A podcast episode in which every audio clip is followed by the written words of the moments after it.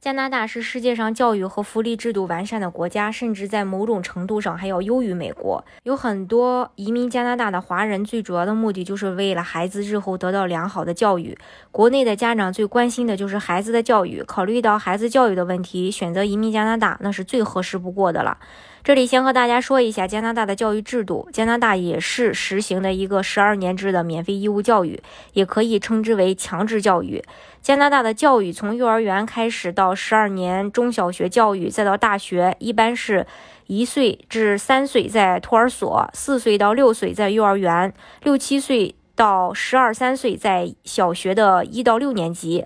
十三四岁在初中的七八年级，十四五岁至十八九岁在高中的九到十二年级。中小学教育属于市一级政府，由各市教育局统一管理。新移民登陆以后，孩子上学只要去你家所属的学校报名就可以，但如果是国际留学生，则要向教育局申请办理。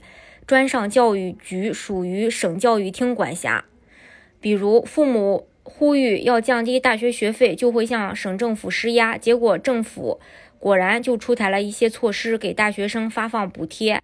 在加拿大中小学有一个统考的制度，叫 EQAO，是针对三年级、六年级和九年级这三个年龄段的写作、数学和科学的考试。教育局会把 EQAO 的考试结果公布在网上，只要搜索学校名就可以查到。所以，我们华人常说的名校区、学区房等等。就是根据这个考试的结果排名排出来的，信不信他跟不跟风，这个完全是由个人自己决定的。除公校之外，加拿大还有不同风格的私校存在，有顶级的私校，有普通的私校，有教会私校，也有军事化管理的私校，有走读式的，也有寄宿式的，有男女合校的，也有分开男校和女校的。对于有意送孩子上私校的父母，可以到网上去查一查加拿大前二十五名的私校。从学校历史到招生条件都有详细的介绍。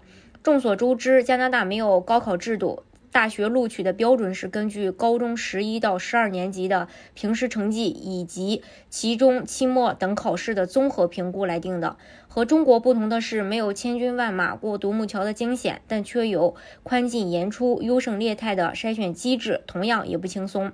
在加拿大，官方没有认证的重点公立学校。加拿大所有的公立学校，从硬件配套到教师分配都是比较平等的，所以说大家获得的资源相对也比较平等。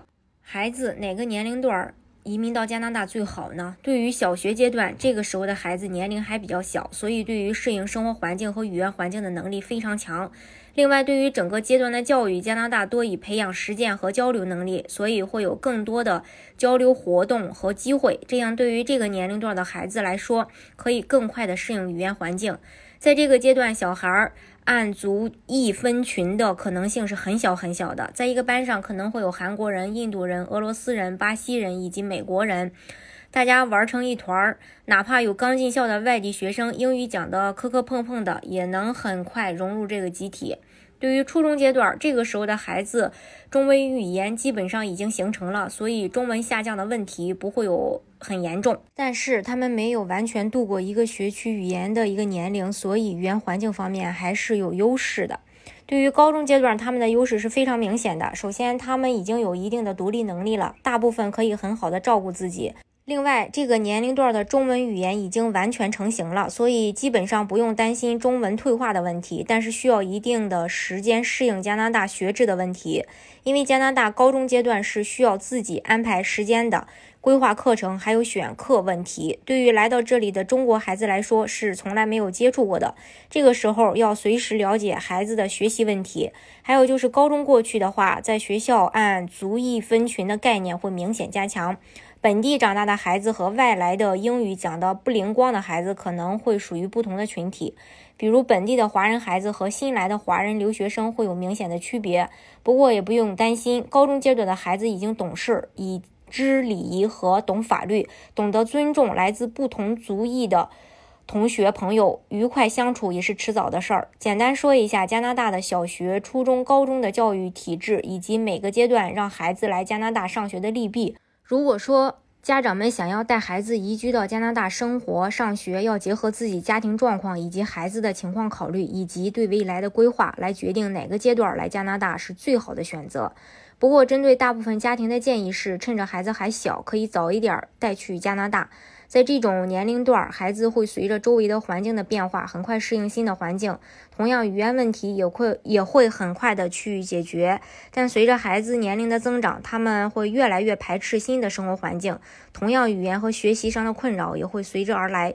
所以，尽可能的考虑清楚，考虑好，趁早做出决定。